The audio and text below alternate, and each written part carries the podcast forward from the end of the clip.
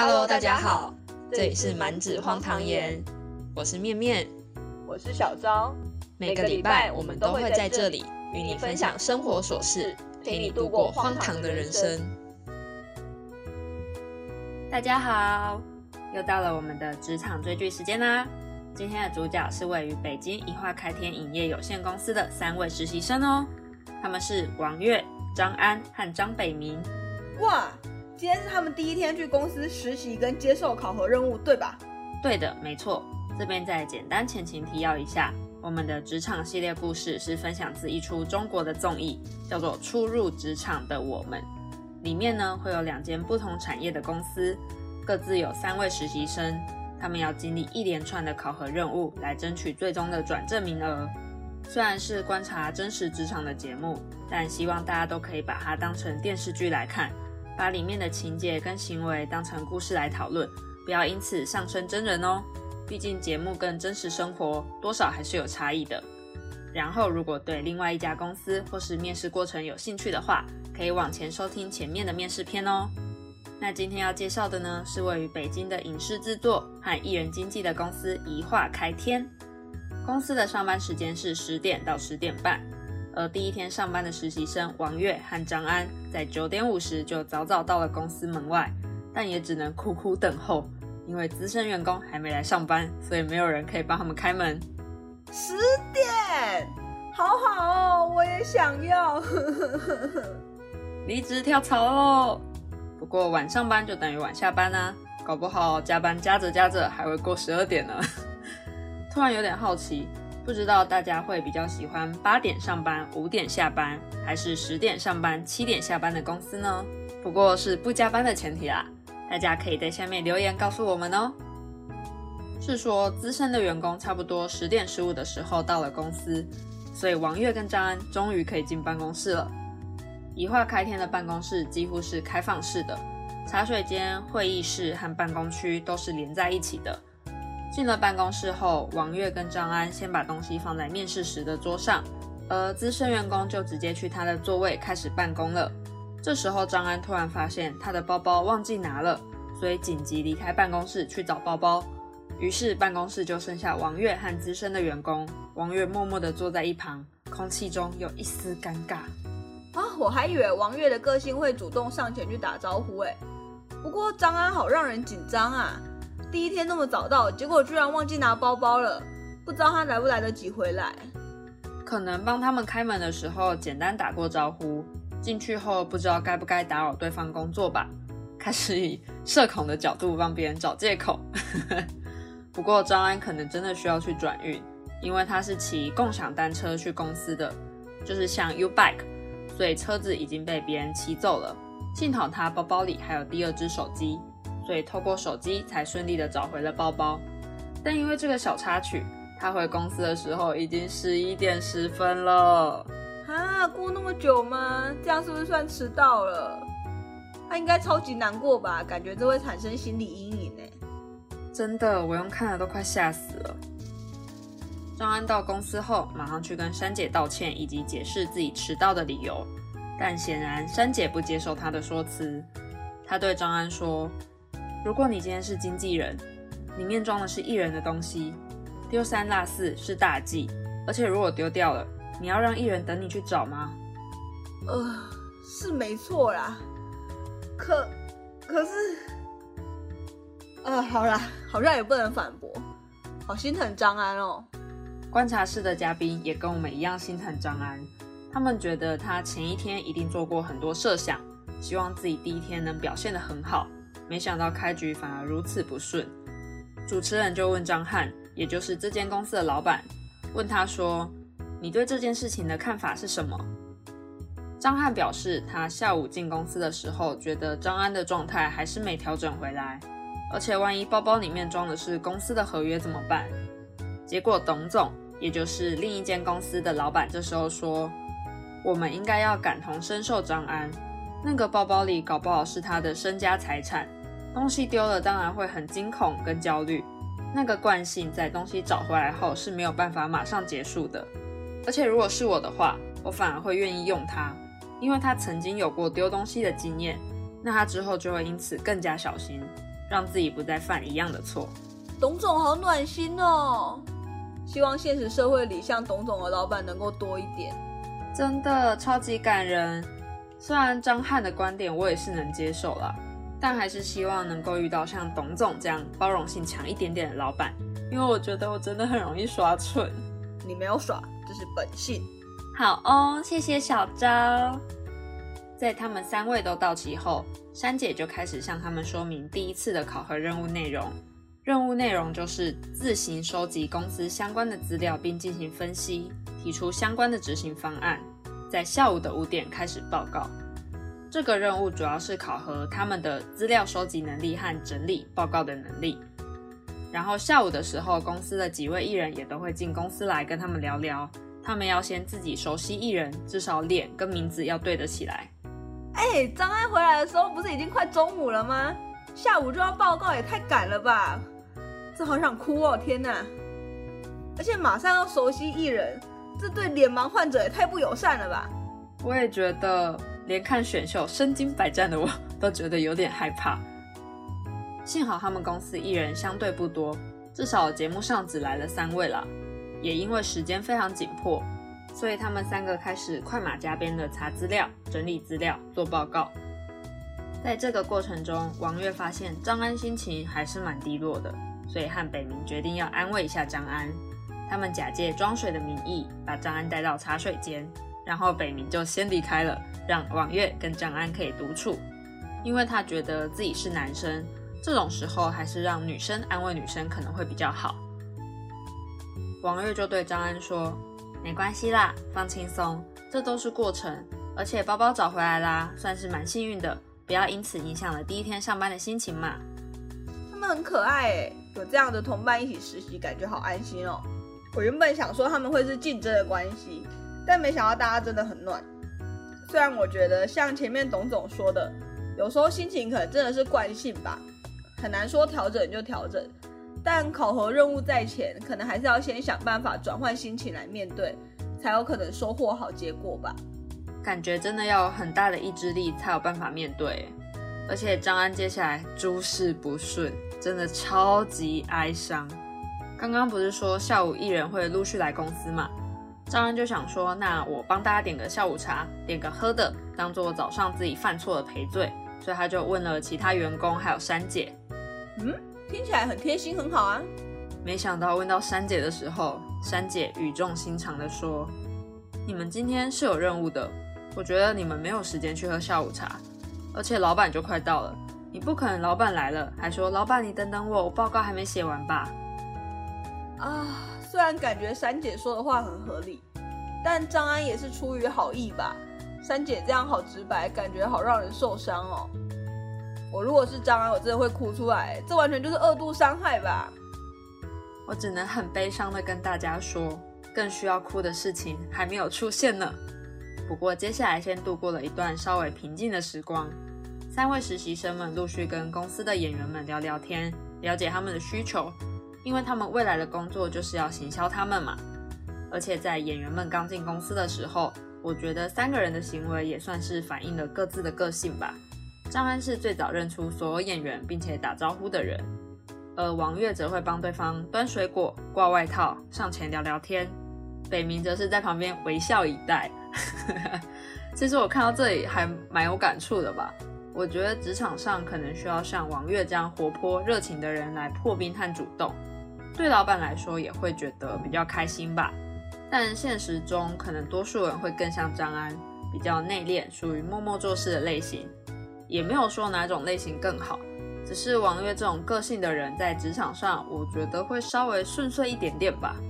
嗯，这样听下来，我也最喜欢王月，虽然其他两位也很好，但感觉王月端水果、挂外套这些举动最贴心，我完全就是会被打动哎。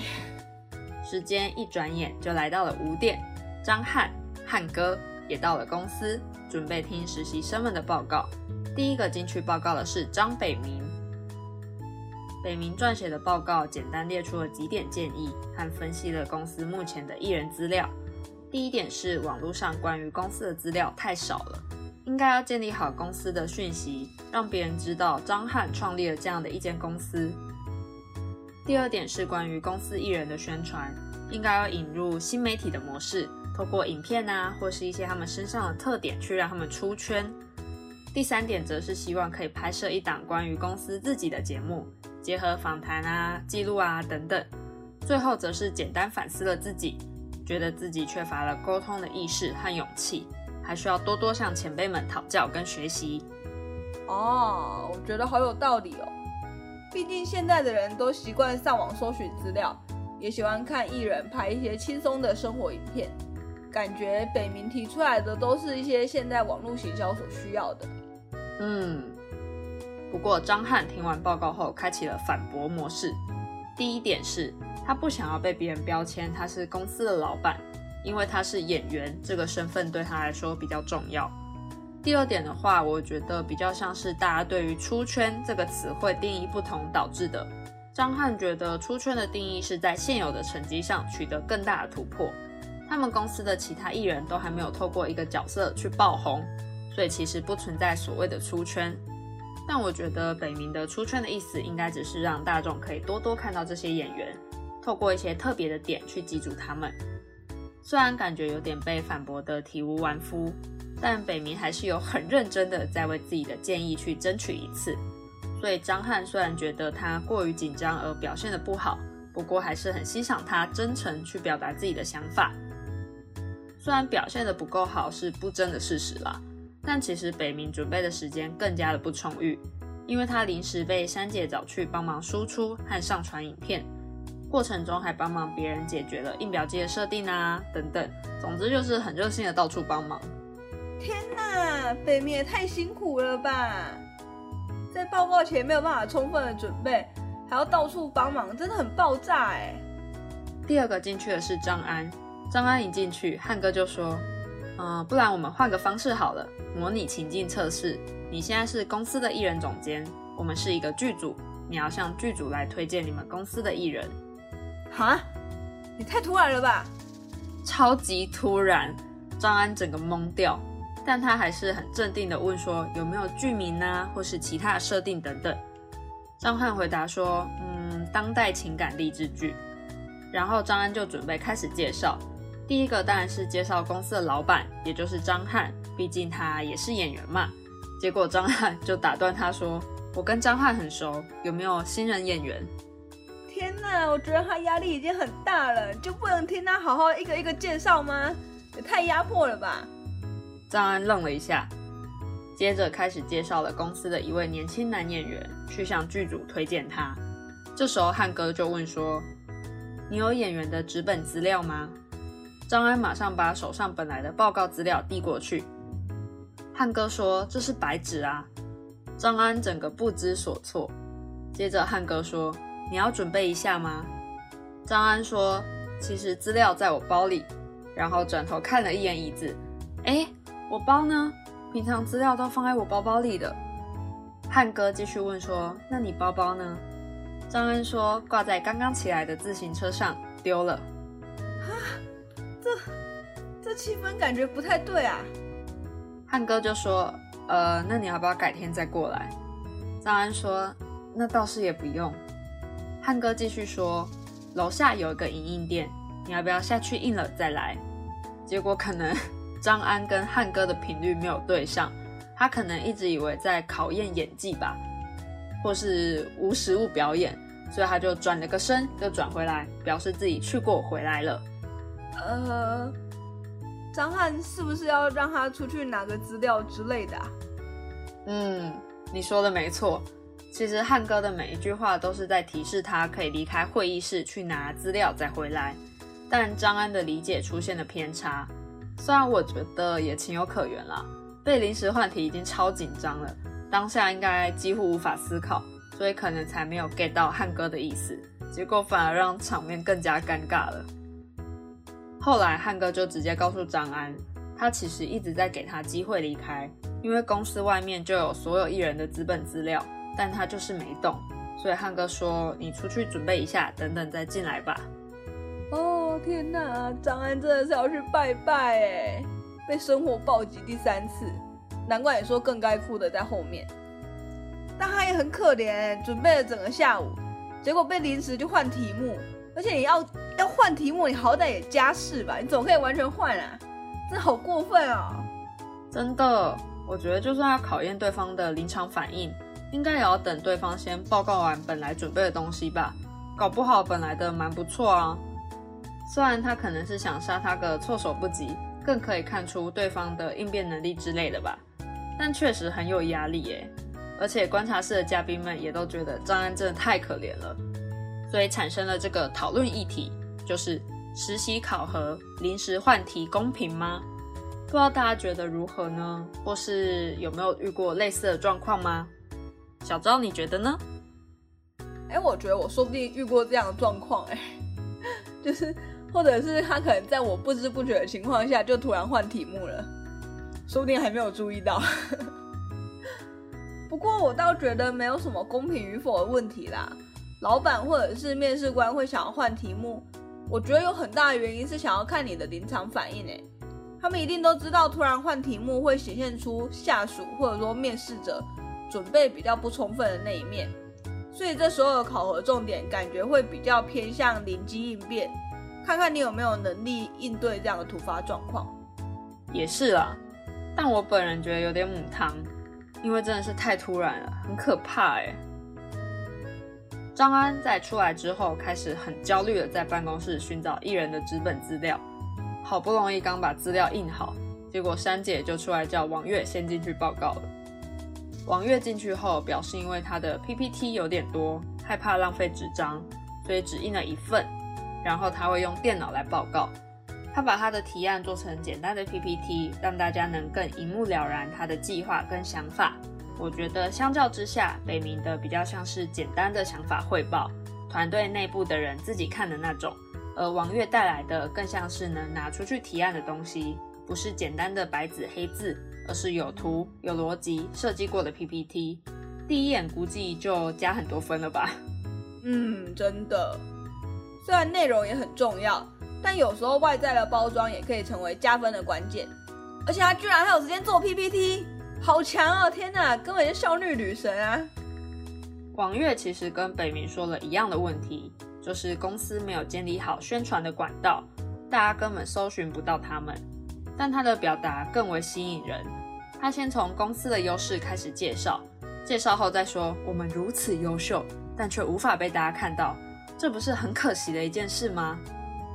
这种叙述的方式很容易就可以让对方觉得，嗯，对啊，我们这么棒，不能被看到真的太糟糕了，所以要好好改善才行。于是接着他就开始去阐述自己针对这件事提出的解决方案。他认为要对公司的艺人进行定位加宣传，去塑造出艺人的形象，可以打造一个华天家族的感觉。一旦形象成型，观众就会认定你了。其实王月报告的方式就是心理学上所谓的三明治沟通法，用正面、负面、正面的顺序把讯息去传递出去。因为大家通常会对于开头跟结尾最有印象。这样对方既能接收到你的讯息，又能有比较好的心情感受。大家也可以把这招学起来应用哦，相信在沟通上会是一个很棒的技巧。哦，好有道理哦！原来还有这种小配波。是说，那我们就是荒唐家族啦。呃，好哦。不过王月的方案好像真的蛮适合我们团队的。因为他接下来说，宣传的关键就是要培养观众的忠诚度跟参与度，你要不停的去跟观众互动，观众才会喜欢你。哎，我都会很认真的跟我们的听众互动啊，大家快来找我们玩，大家可以找我们互动哦。虽然小昭很怪，但他是好人没错。然后再来，王月说可以打造一个大家庭的形象，去输出一些周边啊、卡通形象等等。让大家对公司有不一样的认知，进而提升好感。哎，我那很怪，我们也有。希望以后有机会把企鹅跟小鹿做成抱枕，感觉就会超可爱的。最后，他在内容相关的方面是建议说要有主题、有线索、有梗，并且在固定的时间去做经营，才会有更好的成效。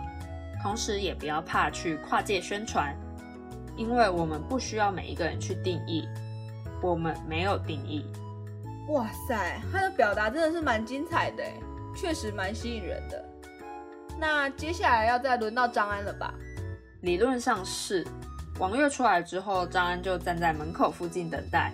结果他听到汉哥在里面回答珊姐说：“张安不用再一次了。”他决定给他零分。其他人觉得这样是不是有点太严格了？但张翰觉得市场和社会就是这么严格。他今天是一位经济总监，但他却不知道该说什么，表示他对这个行业极其陌生。哎，可是他是来实习的，有种感觉他是用老鸟的标准在评断他，哎，太不公平了吧？我也觉得。所以当他当着所有人的面宣布张安因为刚刚的情境测试没有准备好，所以是零分的时候，我觉得张安没哭出来，真的有够坚强。而北明的话，张翰觉得他想的是自己想做什么，而不是公司需要什么。这也是他融入集体所需要学习的过程吧，所以给他两分。至于王月，因为他报告的很全面，提出了很多方案，所以给他五分。他也太严格了吧！汉哥表示，他希望一开始严格一点。可以看到他们三个更迅速的成长和进步，也希望他们能为公司带来一些改变跟新气象。最后，他还指派了王月一个新任务，也就是第二次的考核。公司里的宣传，包括另外两位实习生，都要接受王月的支配，去合作落实他今天提出的计划。确实啊，提出方案之后，就是要落实看看，才能知道成效嘛。但他用“支配”这个词，也太居高临下了吧？不知道他是临时想不到词，还是真的这样想。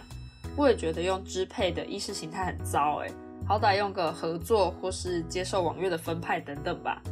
而且经纪人跟艺人不愧是相处很久，因为珊姐结束后也把公司的宣传负责人叫来说，王月会带他们一起执行，有什么需求就都配合。哦，幸好王月算是会社交的人，不然这样被空降，好容易被前辈讨厌哦。真的，观察室的嘉宾就说，谁在汉哥的心里飞得越高，是不是都会摔得越重？那下一次是不是要变成王月零分了？害我突然好好奇哦。幸好我只需要用听的，不然我一定没办法跟张翰共事哎。听完张安的故事，我都差点要吐血了。代入感很深的小招，不知道大家听完今天的故事感觉如何？是认同还是跟小赵一样高血压呢？欢迎留言告诉我们哦。那也是时候来总结一下今天的职场攻略手册吧。第一点，职场考验无所不在，要善于捕捉老板的提点，并化为转机。虽然我还是觉得张安太可怜了啦，但如果单纯分析事件的话，张安在遇到考验危机的时候，应该要让自己冷静下来，沉着应对，也许就能够跟张翰的频率对上，顺利的完成任务吧。但我觉得，如果生活中遇到这样的事情，我们也不用太灰心啦，就只要把经验化成养分，相信在日后遇到类似的情境呢，我们都可以成功的把危机化成转机，顺利的通关升级。第二点，正式报告前要全面考虑事情，才能迎接胜仗。嗯，就像是王月利用了三明治沟通法来报告，或许内容一样，但换个说法就会被老板所接受了，也说不定。所以我们在事前可以先多方演练，做足准备，这样就可以有底气的上战场了。第三点，我们无法决定命运给我们什么惊喜或惊吓，我们能做的就是把过去放下，好好的迎接全新的下一秒。就像是一场球赛一样，如果一直纠结在刚失分的那一球，那有很高的几率只会继续失分。要把每一球都当做全新的开始。用积极的态度去迎战，才有可能达到自己原先预计的目标。那以上就是今天的职场故事和攻略手册啦。最后想送一句话给大家：当你站在职场谷底，别急，好运都藏在努力里。只要永不放弃，就能成为更精彩的自己。没错，希望我们满纸荒唐言也能跟大家一起努力，陪伴大家度过荒唐的人生。如果大家对这个主题有兴趣的话，也欢迎到我们的 IG 满纸荒唐言留言告诉我们，或者告诉我们你们想要听的是什么。那也别忘了追踪起来。那我们就下周见啦，拜拜，拜拜。